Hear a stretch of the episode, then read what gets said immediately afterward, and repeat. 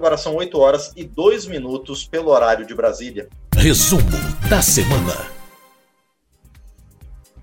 Muito bem, ao longo dessa semana tivemos votações importantes e debates bastante significativos também na Câmara dos Deputados. E quem vai trazer o resumo sobre o que aconteceu na Câmara dos Deputados ao longo da semana é a editora-chefe da Rádio Câmara, a jornalista Ana Raquel Macedo. Olá, Ana, tudo bem? Tudo bom, Márcio? Um bom dia para você, também para quem acompanha a gente nesse resumo aqui da semana ao vivo e também para quem depois acompanha a gente aí pelos podcasts dessa edição. Pois é, tivemos duas medidas provisórias aprovadas essa semana, depois de um período de certa inatividade no plenário da Câmara por conta de fatores externos. Uma delas é o programa Casa Verde Amarela. É isso? O que é esse programa, Ana Raquel? Exatamente, Márcia. Essa medida provisória, que é a medida provisória 996, ela foi votada nessa quinta-feira pela Câmara, numa longa sessão. A gente teve um dia inteiro de debates e discussões sobre essa medida provisória. Como você mesmo diz, ela trata aí é, da questão de moradia, a Casa Verde e Amarela ela vem para substituir o programa Minha Casa Minha Vida, um programa criado lá em 2009 pelo então presidente Lula e que agora a gestão né, do presidente Bolsonaro encaminhou essa medida provisória prevendo mudanças nesse programa. A Casa Verde e Amarela, Márcio, é, ela prevê, esse programa ele prevê tanto a questão do financiamento e subsídio aí a casa própria, e aí a faixa de renda fica a de 7 mil reais mensais para as famílias que estão em áreas urbanas e de até 84 mil reais anuais para as famílias que estão em áreas rurais. A, além dessa questão de contemplar o financiamento, também em algumas faixas de renda, o próprio subsídio para a questão da casa própria, né, porque ali a faixa de renda, eu até falei dessa questão aí dos 7 mil, dos 84 mil, mas para que você tenha realmente o subsídio e ali a, a, uma ajuda do governo federal na compra dessa casa própria, a renda é um pouquinho menor. No caso da renda familiar em área urbana, é a renda de até 4 mil reais mensais, e no caso da área rural, de até 48 mil reais anuais. Isso para que o governo coloque ali o dinheiro, ajude a família a comprar. Mas até aquelas outras faixas de renda que eu coloquei, você tem ali a possibilidade de juros melhores, de todo uma, um, programa habitacional com condições facilitadas para a aquisição da casa própria. Mas vamos lá, isso Minha Casa Minha Vida também já previa de certa forma. Qual que é a diferença do Casa Verde e Inclui ali a possibilidade de regularização fundiária, inclusive urbana, a questão de recursos para também aluguel de imóveis, alocação de imóveis e também reformas. O relator dessa medida provisória, o deputado Isnaldo Bulhões, do MDB de Alagoas, ele colocou durante esse debate é, que permitiu a votação da medida provisória, Márcio, que a ideia do Casa Verde Amarela é tratar tanto do acesso à casa, portanto, da quantidade, como também da qualidade. E aí Houve nessa discussão em plenário também a questão de que nesse momento aí de pandemia, a gente observou que algumas casas elas precisavam de uma até questões sanitárias, adequações sanitárias para poder é, é, permitir um, ali um controle maior da pandemia. Então, isso foi lembrado. Por outro lado, mas por que, que demorou tanto tempo essa votação no plenário da Câmara nessa quinta-feira da medida provisória 996? A oposição ela estava contra, mas contra essa votação por dois motivos. Um primeiro motivo, porque a oposição se coloca ali insistindo para que entre na pauta de votações da Câmara a medida provisória 1000, que é aquela medida provisória que prorrogou o auxílio emergencial, mas é, o governo prorrogou esse auxílio ah, pela metade do valor inicial, ou seja, em vez dos 600 reais iniciais, prorrogou por 300 reais. Então, a oposição reivindica a votação dessa medida provisória mil, inclusive para permitir o retorno dos 600 reais, e a oposição também se colocando contra essa medida provisória 996 da Casa Verde e Amarela, mas não por ser contra o programa habitacional, mas alguns líderes de oposição colocando que algumas críticas à forma como é, foi desenhado esse novo programa que vem substituir o Minha Casa Minha Vida. Por exemplo, houve críticas ali relacionadas às amarras, digamos assim, quais são as metas, as, as prioridades ali do programa, isso tudo vai ficar para uma regulamentação posterior. Então, houve críticas nesse sentido. Alguns líderes de oposição chegaram a colocar que o governo estava recebendo um cheque em branco é, do parlamento. Ah, também críticas à possibilidade de é, empreiteiras ali ter uma participação maior nesse programa. Então, houve também uma crítica ao desenho do programa é, Casa Verde e Amarela. Lembrando, Márcio, que embora ele venha substituir o Minha Casa Minha Vida, aqueles contratos que foram firmados dentro das regras do Minha Casa Minha Vida continuam válidos, inclusive com as regras do Minha Casa Minha Vida. Então, quem já tem contrato aí pelas regras anteriores, continua com esses contratos e com as regras anteriores. Aí o, minha, o Casa Verde Amarela é daqui para frente. Bom, e já com relação a outra medida provisória, não houve muita polêmica, não houve divergência, inclusive pela importância do tema, né, que é a questão da vacina contra a Covid.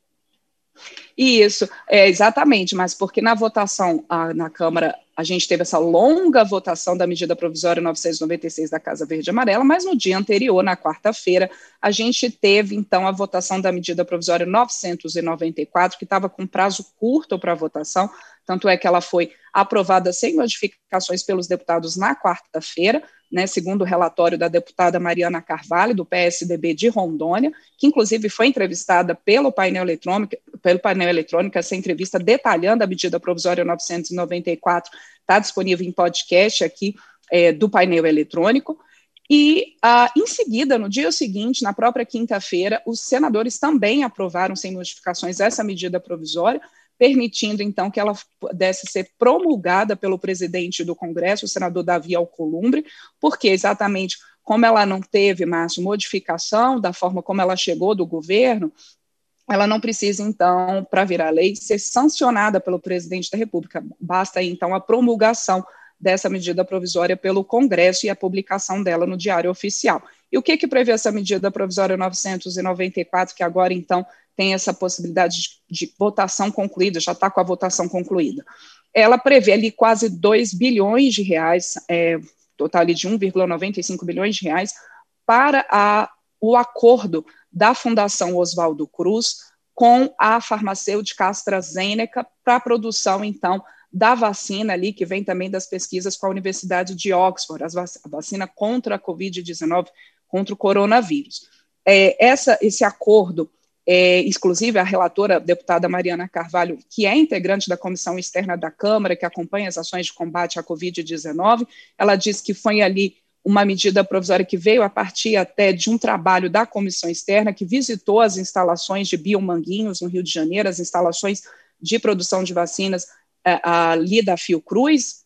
e que com isso, então, depois o governo em seguida editou essa MP, essa medida provisória permitindo os recursos praticamente todo o recurso já foi empenhado, Márcio, desse 1,95 bilhão, faltam apenas 400 milhões para empenho, então já foi quase tudo liberado, e a previsão, então, que a partir desse acordo a gente tenha a produção ali inicial de 100 milhões de doses da vacina da AstraZeneca, essa vacina com acordo de Oxford e também Fiocruz, ah, ela está num estágio avançado de testes, ainda depende, claro, da autorização da Anvisa, mas esse, essa autorização e esses testes já estão ali em estado avançado, permitindo, então, a expectativa é de que as primeiras, uh, os primeiros 30, as primeiras 30 milhões de doses é, sejam ali é, viabilizadas a partir de fevereiro e as outras 70 milhões de doses ah, entre março e julho. Então, no primeiro semestre de 2021, esses, essas 100 milhões, né, as 100 milhões de doses dessa vacina ah, com o acordo da AstraZeneca. E aí, a gente teve, como você disse, Márcio, uma votação mais tranquila na Câmara em relação a essa vacina, né, porque a oposição até levantou a obstrução que vinha fazendo para a inclusão da medida provisória 1000 na pauta para poder votar e permitir, então, a votação dentro do prazo da MP. E em seguida também no Senado, a votação, como eu disse, na quinta-feira.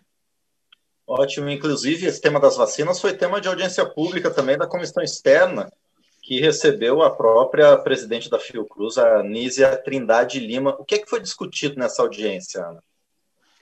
Exatamente, mas essa audiência ela foi bem interessante, foi uma audiência que aconteceu na quarta-feira, é, na comissão externa, como você mesmo colocou, e a Nízia Trindade falou que está encaminhado o processo para essas 100, 100 primeiras é, doses, né, os 100 milhões de doses iniciais da vacina da Fiocruz, desse acordo que vem da Fiocruz com a AstraZeneca, a Universidade de Oxford, que, a, além desses quase 2 bilhões de reais liberados pela medida provisória 994, votada essa semana pelo Congresso, você teve outros recursos já liberados para que a Fiocruz pudesse fazer também participar ali na produção de testes ah, para a Covid-19. Então, no total, já foram ali destinados para a Fiocruz 3,6 bilhões de reais, mas esses recursos não são suficientes, isso a Anísia Trindade colocou nessa audiência pública, não são suficientes para a continuidade do cronograma de produção da vacina. Márcio, porque no segundo semestre vão para que no segundo semestre de 2021 a Fiocruz continue produzindo vacinas e continue ali uma possibilidade de mais 100 milhões de doses, 110, 160 milhões de doses, é preciso mais dinheiro. E aí a Nízia Trindade colocando, e, outros é, é, servidores ali da Fiocruz colocando a necessidade de pelo menos aí mais 2 bilhões de reais para o cronograma de produção da vacina pela Fiocruz continue. Lembrando, é, a vacinação não foi tema apenas de uma audiência a, da comissão externa da Covid-19, mas também a comissão mista da Covid, Márcio, que é aquela nessa semana, também na quarta-feira, o ministro da Saúde, Eduardo Pazuello, e outros técnicos do Ministério da Saúde, que falaram basicamente das vacinas, comentaram também dessa é, é, previsão ali de que a partir de fevereiro de 2021 a gente tem as primeiras doses é, liberadas pela Fiocruz, e aí o ministro colocando ali de fevereiro e a partir de março esse cronograma de vacinação, o ministro é, colocando que o Ministério da Saúde prevê ali quatro grupos iniciais prioritários para vacinação, começando a vacinação com aqueles com 75 anos ou mais, também populações indígenas, populações que estão em, é, é idosos que estão ali em instituições de longa permanência, uma segunda etapa, uma segunda etapa para aqueles acima de 60 anos, uma terceira etapa para quem tem é, comorbidades que acentuam a gravidade da Covid-19 e um, um, quarto grupo prioritário ali de professores, agentes de segurança pública, servidores ali da área de salvamento e também do sistema prisional. E aí, Márcio, uh, o ministro também é, falou dessa questão, falou, também lembrou, a gente lembra que além dessas milhões de doses ali da Fiocruz, a gente ainda tem a previsão de 42 milhões de doses de vacina pelo acordo COVAX Facility, que o, o Brasil também está participando, e aí prevê vacinas diversas por esse acordo da COVAX Facility, e o, o ministro também explicou ali aquela polêmica sobre os quase 7 milhões de testes de Covid-19 que estão próximos ao vencimento em unidades de armazenamento do Ministério da Saúde, ele colocando ali para os parlamentares, houve muitas críticas ao Ministério por conta dessa possibilidade de vencimento de testes, e um, um, tanto o ministro quanto outros técnicos do Ministério que participaram dessa audiência pública da comissão mista da Covid, colocando que desde o início eles já trabalhavam com a possibilidade de extensão do prazo de validade de oito meses para um ano, isso aí está sendo ainda pendente de uma autorização da Visa, mas está caminhando nesse sentido, e que esses cerca de 7 milhões de testes, então, teriam possibilidade de uso. Parte já está com vencimento, Márcio, agora para dezembro, parte para janeiro, então vamos ver se vai ser realmente estendido esse prazo de validade. De toda forma, os técnicos do Ministério colocando que eles trabalham não com a, apenas com a questão dos testes, mas que o diagnóstico feito pelos médicos também seria muito importante para definir quem está ou não com Covid-19 ministro e técnicos do ministério, mas foram bastante criticados nesse sentido, tanto pela previsão de vacinação, do cronograma de vacinação começa apenas a partir de março do ano que vem, quanto também sobre essa questão dos testes, né, se, é, é, né, dessa questão de, do diagnóstico médico ser o principal, a principal indicação do Ministério da Saúde para definição se uma pessoa está ou não com Covid-19. Bom, e agora temas ligados à questão da violência também foram debatidos pelos parlamentares. Houve uma mobilização muito forte, continua uma mobilização muito forte para acompanhar o caso do consumidor João Alberto, que foi morto por seguranças no supermercado da rede Carrefour em Porto Alegre. O que, que aconteceu essa semana com essa comissão externa? Ela teve dois momentos bastante importantes, essa comissão externa, Márcio, essa comissão externa da Câmara que acompanha o caso, então, João Alberto. Um primeiro momento, um grupo de parlamentares que compõem essa comissão foram até Porto Alegre, se encontrar não apenas com autoridades, inclusive o governador do estado, Eduardo Leite, como também com familiares é, do João Alberto, familiares da vítima, é, representantes de movimentos é, sociais, do movimento negro, vereadores negros, tratando ali de como a, a, a Câmara dos Deputados ela pode ser um aliado importante no combate ao racismo institucional no país. E teve também nessa semana uma reunião importante da comissão externa, e aí já uma reunião virtual, a, em que um representante do Carrefour, da rede Carrefour Brasil, o vice-presidente do Carrefour Brasil, eh, Stefano Engelhard, que admitiu o erro da rede, disse que a rede tem sim responsabilidade pela morte do João Alberto, quer dizer, foram seguranças ah, privados, né, de uma empresa privada contratada pelo Carrefour, mas dentro, das, dentro do Carrefour. Então, o representante da empresa colocando que a empresa reconhece o erro, que a empresa está tentando, junto com outras companhias, inclusive, fazer programas contra o racismo institucional e mais inclusão social, e admitindo, portanto, a responsabilidade da rede Carrefour nesse caso trágico da morte do João Alberto. Bom, e agora rapidinho para a gente encerrar, Ana, também tivemos outras questões referentes à violência, que é a violência política de gênero, a violência contra as mulheres, que se manifestou de maneira muito forte nas eleições de 2020, e a Câmara também tem acompanhado esse assunto, não é?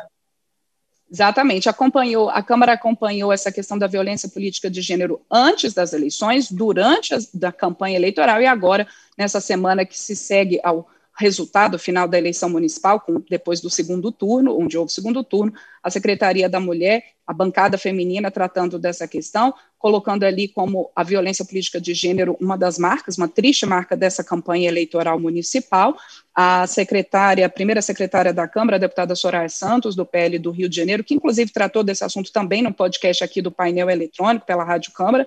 uh, colocando dessa marca forte, infelizmente, da política da violência política de gênero, colocando que com a cota de 30% de candidaturas femininas, também 30% na destinação de recursos para a campanha eleitoral e tempo de rádio e TV, foi possível nessa eleição municipal em que houvesse um pequeno crescimento da participação feminina nas câmaras de vereadores. Então, houve ali um crescimento de 16% do total de vereadoras eleitas, Uh, antes, a gente tem hoje mais de 1.200 cidades sem nenhuma vereadora compondo câmaras municipais. A partir de 2021, com esse resultado das eleições deste ano, a gente vai ter é, é uma pequena redução desse número. Hoje, a gente fica com 948 cidades sem representação feminina na Câmara de Vereadores. Esse assunto da violência política de gênero foi muito tratado também no plenário, Márcio, nas sessões dessa semana, várias parlamentares colocando nisso, inclusive por conta de uma fala que houve nessa quinta-feira do deputado Bibo Nunes, que colocou ali uma, é, colocando algumas, não citou qual deputada, mas falando de deputadas é, é colocando, histéricas, deputéricas, isso deu muita confusão no plenário, várias parlamentares se colocando e repudiando essa fala e colocando a importância de o debate ser um debate de ideias e não tratando de questões a, a, que ofendam as mulheres. Muito bem, inclusive hoje a gente vai transmitir um evento da Secretaria da Mulher que vai tratar exatamente sobre isso, com a participação inclusive do TSE e da ONU Mulheres. Bom, enquanto isso eu quero agradecer então a Ana Raquel por trazer esse resumo bastante detalhado sobre o que aconteceu na Câmara dos Deputados ao longo desta semana. Obrigado, Ana, e até a semana que vem. Obrigada, Márcio. Um excelente fim de semana para você e também para quem acompanha a gente nesse resumo.